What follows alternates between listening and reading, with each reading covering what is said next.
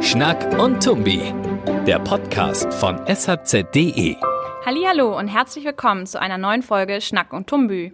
Mein Name ist Merle Dieselkemper und mit mir im Studio ist Finn Schröder aus der Online-Redaktion. Hey Finn. Hi Merle. Als ich klein war, wollte ich unbedingt Ägyptologin werden und Pharaonenschätze ausgraben. Heutzutage träumen immer mehr Leute davon, Instagrammer bzw. Influencer zu werden. Mit Seelenstriptease und permanenten Hochhalten von Produkten verdienen sie ihr Geld. Doch wie bleibt man in der Zeit der Kooperationsprostitution noch authentisch und nahbar?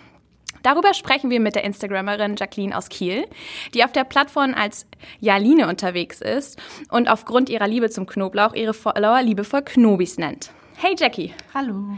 Hallihallo. Ähm, siehst du dich eigentlich auch selber als Influencer oder möchtest du einfach nur dein Leben teilen und das ist plötzlich groß geworden?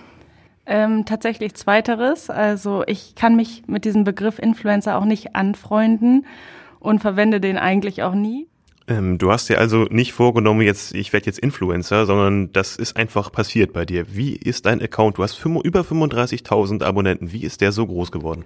Ähm, das kann ich dir tatsächlich auch gar nicht sagen. Also ursprünglich habe ich mich im Dezember 2013 dazu angemeldet oder bei Instagram angemeldet und habe erstmal alle meine Freunde blockiert und alle, die ich kannte, weil ich anonym auf der Plattform unterwegs war und meine Abnahme dokumentieren wollte. Also ich wollte das so ein bisschen äh, teilen und mich mit anderen austauschen und das, dafür habe ich mich geschämt und wollte das erstmal so für mich machen.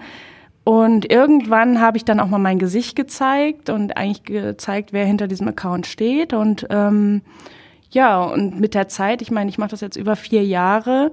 Ähm, der Abnehmenweg ist mittlerweile in den Hintergrund gerückt, beziehungsweise überhaupt nicht mehr präsent. Und jetzt teile ich eigentlich einfach nur mein Leben und mich als meine Person. Das heißt, du bleibst auch trotzdem weiterhin authentisch, trotz der ganzen Selbstdarstellung, oder hast du manchmal das Gefühl, du verlierst dich in dem Instagram-Trubel? Äh, nee, auf keinen Fall. Also natürlich, äh, ich bin ich und mein Account ist 100 Prozent äh, ja, Jacqueline, so wie ich mich auf Instagram nenne. Ähm, ja, ich hole mir auch zum Beispiel die Rückmeldung von Freunden, äh, die mir folgen oder meine Familie oder wenn ich mal jemanden live treffe von den Knobis, dann frage ich auch immer, und äh, habt ihr euch äh, mich so vorgestellt, weil es mir verdammt wichtig ist, dass ich äh, live die Person bin, die ich auch im Internet darstelle. Ähm, Instagram hat ja auch sehr viel mit Selbstdarstellung zu tun. Also man versucht immer, sich ins rechte Licht zu rücken. Das Sixpack soll gut rauskommen, der Bauch wird eingezogen. Ähm, wie war das für dich? Du hast deinen Abnehmweg dokumentieren wollen, dann hat er irgendwie stagniert, beziehungsweise es war dann nicht mehr so perfekt, wie die Instagram-Norm das gerne hätte. Wie bist du damit umgegangen? Hast du überlegt, dich irgendwie zu verstecken oder wird man angefeindet? Was waren so deine Überlegungen, als du gemerkt hast, den Schwerpunkt, den ich auf meinem Kanal gelegt habe, den habe ich eigentlich gar nicht mehr? Ähm, also ich muss dazu sagen, also ich hatte damals knapp 30 Kilo abgenommen und mein Leben hat sich dem, oder nicht dementsprechend, sondern hat sich einfach verändert. Ich war im Ausland, ich habe ein Auslandssemester in Paris gemacht und Au pair in Kanada und ich hatte einfach meinen Fokus nicht mehr auf fünfmal die Woche Sport und äh, drei feste Mahlzeiten, sondern habe meine Liebe zum Wein entdeckt und das Leben einfach genossen. Und äh, natürlich war der Anfang schwer, weil ich mir überlegt habe, okay, eigentlich möchten die Leute sehen, was ich gesundes koche, aber das bin ich einfach nicht mehr oder aktuell nicht. Ähm, und habe mich dann irgendwie zurückgenommen, aber dann auch direkt mit offenen Karten gespielt und sagt, hier Leute, so ist es aktuell und äh, aktuell widme ich mich lieber dann äh, Burger und Pommes anstatt und dem Wein und dem Wein und dem Knoblauch, äh, anstatt da irgendwie äh, da irgendwelche Proteinpülverchen zu mir zu nehmen. Und da ich halt immer mit offenen Karten spiele und nie irgendwem irgendwas vormache, war auch die Resonanz dann äh, dementsprechend gut. Und viele oder die meisten sind mir auf dem Weg oder sind jetzt mit mir den Weg dann auch weitergegangen. Und die, die es nicht dann sehen wollten, das kann ich dann auch verstehen, weil wenn man gerade in einer äh, Abnehmphase ist, dann möchte man auch nicht sehen, wie sich dann andere da ähm, die Nachos reinpfeifen. Das ist, äh, erschwert das Ganze für einen selber. Das kann ich nachvollziehen. Aber da war die Rückmeldung auf jeden Fall positiv.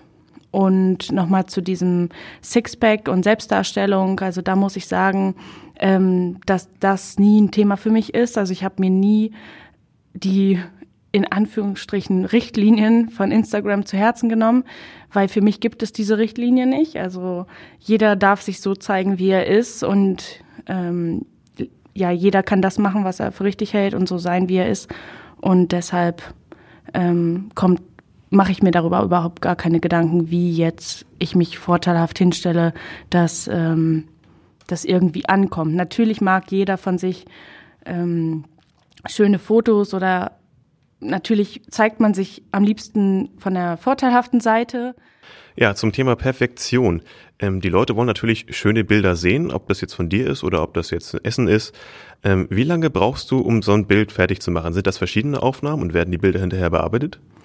Also die Bilder werden auf jeden Fall bearbeitet, aber in, meistens mit dem Filter, der den Instagram schon anbietet, Helligkeit, Kontrast, Sättigung. Und man muss dazu auch sagen, dass es darauf ankommt, ob dieses Foto ein spontaner Schnappschuss ist, wie ich gerade irgendwo bin, oder ob es, ob da eine Kooperation dahinter steckt und dementsprechend unterscheidet sich auch so ein Schnappschuss äh, fünf Minuten maximal und dann eine Werbung natürlich um einiges länger. Jetzt hast du schon das nächste Thema angesprochen, Kooperationen. Ähm, du hast ja mehrere Zehntausend Follower. Du bekommst ja sicherlich viele Kooperationen angeboten.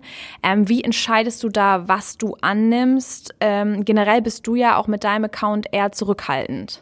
Also ich muss sagen, dass mir die Auswahl gar nicht schwer fällt, weil ich wirklich nur das annehme ähm, und auswähle, wo ich zu 100 Prozent hinterstehe, wo ich mich mit identifizieren kann, wo ich äh, mit gutem Gewissen meine Meinung ähm, ja, vertreten kann. Wie siehst du das bei anderen Instagrammern, die wesentlich mehr Werbung machen und mir aber auch immer erzählen, dass sie da voll mit dem Herzen hinterstehen und das sind irgendwie zehn Produkte und alles ist der Proteinriegel, da stehen sie mit dem Herzen hinter, hinter dem Nutella-Glas, hinter allem. Ähm, siehst du das auch kritisch oder gehört das einfach auch irgendwie dazu, zu dieser Plattform? Also letztendlich genauso wie man sich auch jeder zeigen kann, äh, wie er möchte, soll auch jeder dafür Kooperation machen äh, wofür er möchte, also leben und leben lassen. Für mich ist es allerdings nichts und natürlich äh, beläche ich solche äh, Kooper Kooperationsprostitutionen und ähm, finde das natürlich nicht gut, aber letztendlich muss ich ja nicht das machen, was andere machen und ähm, möchte dann lieber mit gutem Beispiel vorausgehen, dass man nicht alles äh, annehmen muss und viel glaubwürdiger und authentisch rüberkommt, wenn man wirklich nur das annimmt, wofür man hin, äh, wo man hintersteht. Und ich denke, dass auch Follower sehr sensibel sind und sowas auch mitbekommen, dass wenn etwas nicht der Wahrheit entspricht oder eine Meinung gekauft ist. Hast du schon mal jemanden entfolgt, weil das einfach zu viel Werbung in dem Account war? Weil du bist ja auch selber Follower sozusagen. Du bist ja nicht nur Producer, sondern folgst ja auch. Ja, ja, auf jeden Fall. Erstmal zu viel Werbung und widersprüchliche Werbung. Also wenn ich die eine Woche ein ähm, Abnehmprogramm vorstelle und die andere, äh, die andere Woche dann Werbung für eine Fastfood-Kette mache, das ist dann nicht so glaubwürdig. Das stimmt. Ähm, wo ziehst du eigentlich die Grenze zwischen Social Media und deinem Privatleben? Ich meine, man sieht auf deinem Account, auf deinen Stories äh, deine Familie und lernt auch sehr viel im Laufe der Zeit über dich selbst kennen. Wo, wo ist da die Grenze? Also ich muss sagen, diese Grenze, das ist schwer abzustecken. Also es gibt keine klare Grenze, weil letztendlich hat sich auch durch Social Media ähm, haben sich viele Freundschaften schon entwickelt. Das ist ja ähm, Social Media ist ja sozial. Also ähm, man, und dadurch, dass ich mich auch nicht über meine Follower stelle, sondern eine von ihnen bin, also ich bin auch ein Knobi so, und äh, ist es schwer, da so klar die Grenze zu ziehen, aber es gibt dennoch Sachen, die man online nicht klärt, sondern eher mit der besten Freundin sich zu einem Kaffee äh, oder bei einem Kaffee hinsetzt und das ihr erzählt. Ähm, Wie ist das denn, wenn du ähm, auf einem Kaffee irgendwo unterwegs bist und dich Leute erkennen und dann sagen so, hey Jackie, wie war eigentlich deine Klausur? Weil du in der Story erzählt hast, du bist gerade in der Klausurenphase.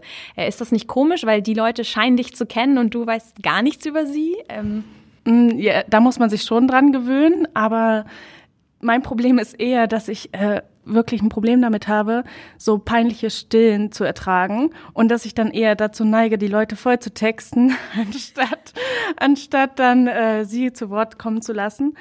Aber ansonsten ähm, ist es eigentlich in Ordnung. Es ist, was ich eher doof finde oder unangenehm, wenn mir jemand äh, danach schreibt, du hast einen schönen Lippenstift drauf gehabt. Und ich denke mir so, oh, du hast mich also gesehen, dann sag lieber Hallo, dann freue ich mich und wir können kurz quatschen.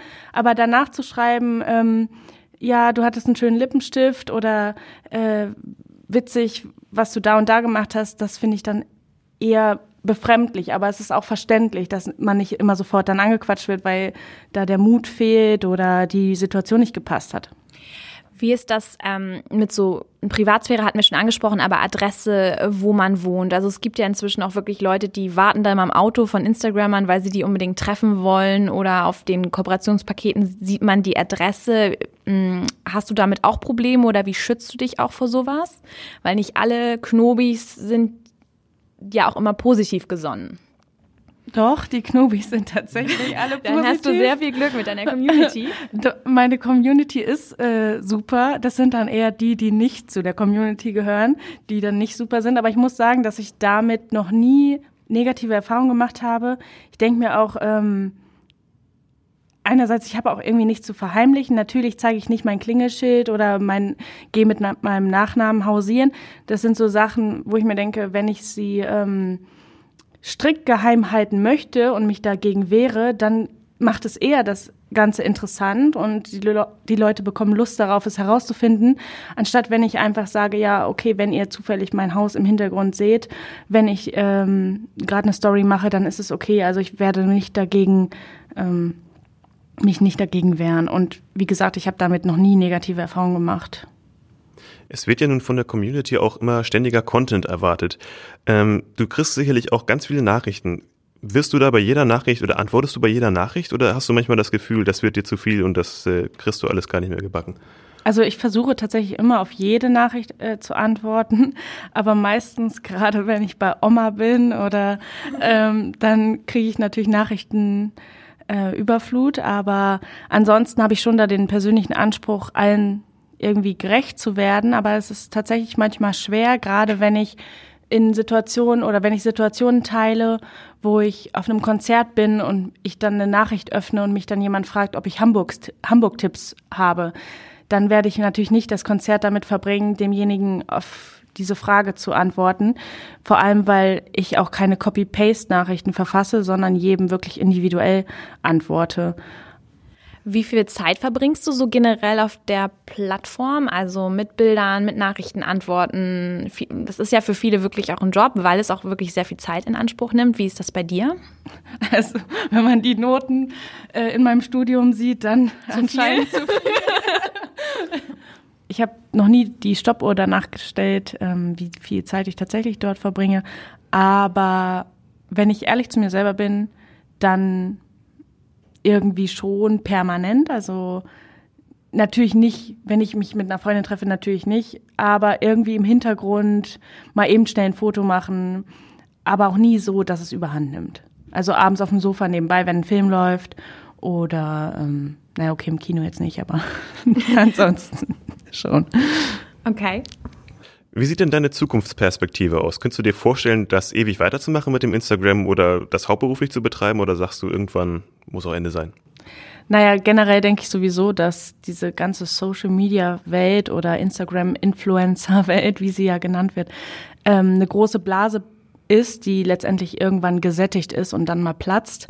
Und ich denke, es alles hat seine Zeit und es ist schön, warum die Kuh nicht melken, wenn sie vor einem steht, das aktuell auszuleben und auszunutzen. Aber nach wie vor ist mein Hauptberufswunsch, Lehrerin zu werden. Und dem möchte ich auch weiterhin nachgehen. Und deshalb ist mir der Abschluss an der Uni dennoch wichtig. Alles klar, vielen Dank für den Einblick in ein Social-Media-Leben sozusagen und dafür, dass du all unsere Fragen beantwortet hast. Ähm, ja, vielen Dank. Gerne. Dass die sozialen Medien ein rechtsfreier Raum sind, ähm, das glauben zwar viele, aber was eigentlich in den Medien erlaubt ist und was nicht, darüber sprechen wir jetzt mit dem Kieler Rechtsanwalt für Urheber- und Medienrecht Stefan Dirks. Guten Morgen, Herr Dirks. Guten Morgen. Sehr viele Leute sind ja heutzutage auf der sozialen Plattform Instagram unterwegs. Ab wann muss ich denn als Instagram-Nutzer ein Gewerbe anmelden und warum? Naja, ein Gewerbe müssen Sie ja immer dann anmelden, wenn Sie in irgendeiner Form einer Tätigkeit nachgehen, mit der Sie selbstständig äh, ihren Lebensunterhalt verdienen. Ne? So ähm, und äh, da müssen Sie selbst prüfen. Also äh, was machen Sie da? Machen Sie ein Hobby äh, oder haben Sie regelmäßig Einnahmen, äh, die eben dazu dienen, dass sie ihre ihr Bedarf decken, ja. Und ähm, Gewerbeanmeldung ist vielleicht das eine, das würde ich gar nicht so als allerwichtigstes nehmen, weil in vielen Fällen ja ein Influencer vielleicht auch eher äh, sogar ein Freiberufler ist, aber die steuerliche Anmeldung die ist entscheidend. Ja, sie müssen sich bei der Finanzbehörde melden, ähm, weil sie ja auch Umsatzsteuer eventuell zahlen müssen und auf jeden Fall Einkommensteuer zahlen müssen. Ähm, und das würde ich wichtiger finden als ein Gewerbeschein. Okay, eine Möglichkeit, ja Geld zu verdienen, was dann auf das Gewerbe sozusagen, was zum Gewerbe gehört, sind, ist ja Werbung. Das ist ja momentan auch ein sehr großes Thema. Wie sieht das denn da aus? Was muss ich dann überhaupt kennzeichnen? Also muss ich Werbung kennzeichnen, wenn sie bezahlt wurde, also wenn ich eine Kooperation eingegangen bin? Muss ich aber auch schon ähm, Sachen kennzeichnen, wenn ich einfach nur meinen Frühstückstisch fotografiere und da zufällig ein Nutella-Glas draufsteht? Wie sieht das aus? Also Werbung zu machen ist ja sogar fast die einzige Einnahmequelle, die viele Influencer haben, ne, weil sie eben keine zahlenden ähm, User haben.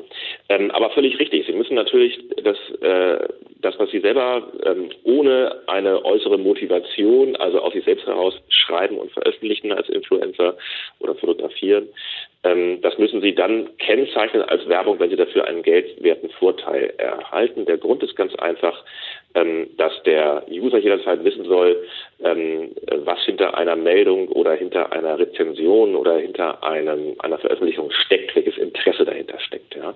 Ähm, dabei ist es nicht notwendig, dass äh, unbedingt äh, Geld fließt, sondern es genügt eigentlich, ähm, wenn ein geltender Vorteil gewährt wird. Also das kann durchaus auch irgendein Incentive sein. Das kann eine, eine, tolle Reise sein, die man kriegt in der Erwartung, dass man dann eben über das Hotel positiv berichtet. Das können Gadgets sein, die man bekommt. Ähm, da kommt es ein bisschen auf den Wert an. Feste Werte gibt es nicht für so etwas, aber man kann so sagen, so über vielleicht 100 äh, Euro oder so, bisschen höher, ähm, dann sollte man das schon kennzeichnen, man sollte es behalten darf dann.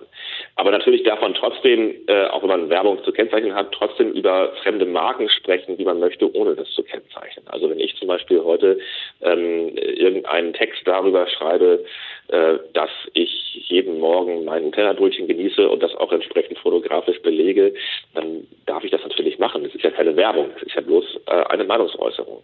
Deswegen ist auch das, was wir oft in den im öffentlich-rechtlichen Fernsehen oder so sehen, wenn dann einer sagt, äh, oh Gott, jetzt nenne ich nochmal alle anderen Marken von irgendwas, das ist eigentlich großer Quatsch. Ja, also Schleichwerbung haben wir eigentlich nur dann wirklich, wenn tatsächlich ein Vorteil gewährt wird dafür, dass eine bestimmte Veröffentlichung gemacht wird. Werden die Postings dann auch kontrolliert, beziehungsweise wer, wer kontrolliert die dann? Und gibt es auch Konsequenzen, ja, also, wenn ich jetzt etwas nicht rechtmäßig ja. kennzeichne? Ja, genau. Sie fragen nach den Konsequenzen und die gibt es in der Tat und äh, auch nicht, nicht nur theoretisch. Also es gibt prinzipiell zwei verschiedene Arten, äh, wie so etwas geahndet werden kann. Auf der einen Seite gibt es eine Aufsichtsbehörde für Internetseiten. Das sind nämlich die Landesmedienanstalten. Also zum Beispiel bei uns hier im Norden die MAHSH. Die ist zuständig für Hamburg und Schleswig-Holstein und äh, schaut da im Rahmen ihrer Möglichkeiten, ob da alles mit rechten Dingen zugeht. Ähm, das ist jahrelang eigentlich nicht so ganz stringent gemacht worden. Es ist auch klar, diese Medienanstalten haben äh, genug damit zu tun, den privaten Rundfunk und das Fernsehen zu beaufsichtigen und zu gucken, dass da alles klappt. Da viel äh, lange Zeit ähm, online ein bisschen hinten runter. Das ist inzwischen ein bisschen anders geworden.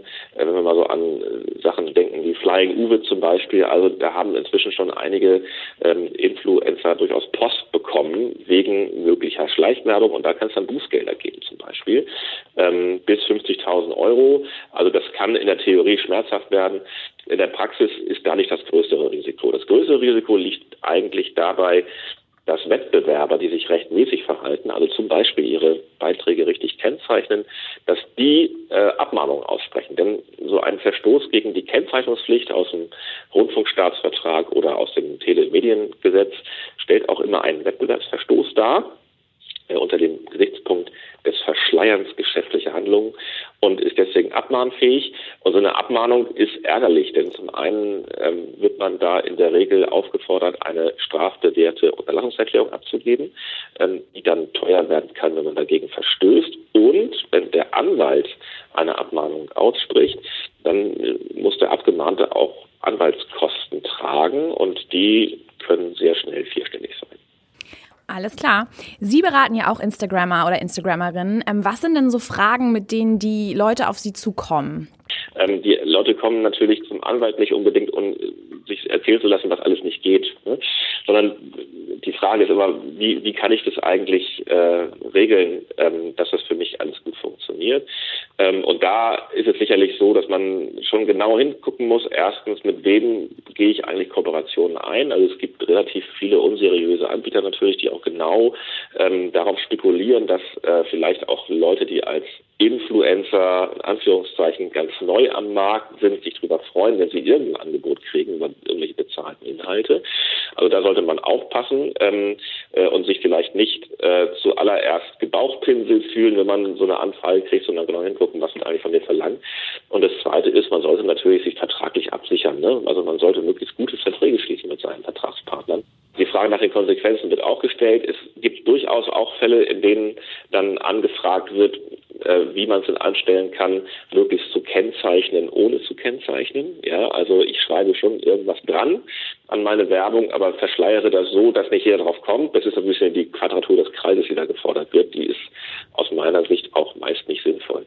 Vielleicht haben Sie auch schon gehört, es gibt inzwischen auch Rechtsprechung dazu, welche Art der Kennzeichnung geht und nicht geht. Ne? Also Sponsored Post zum Beispiel war vor einiger Zeit in den ähm, auch in den Medien, da gab es eine Entscheidung, ähm, da hat jemand also, es war auch ein Instagram-Account, glaube ich, in einer Tag Cloud einfach die, den Begriff Sponsored äh, by oder so mit eingefügt und das war eben nicht deutlich genug. Also wenn man da auf der sicheren Seite sein will, und das sollte man wollen, dann muss man leider auch schon relativ deutlich dran schreiben, dass es wertig ist. Alles klar. Dann vielen Dank. Ja, danke Ihnen. Tschüss. Das waren zwei sehr interessante Gespräche zum Thema Social Media und Instagram und wir haben festgestellt, dass nicht alle Instagrammer und Instagrammerinnen dem Kooperations- oder der Kooperationsprostitution verfallen sind. Wir hören uns nächste Woche wieder beim Podcast und ich wünsche noch eine schöne Woche bis dahin. Auf Wiedersehen. Tschüss.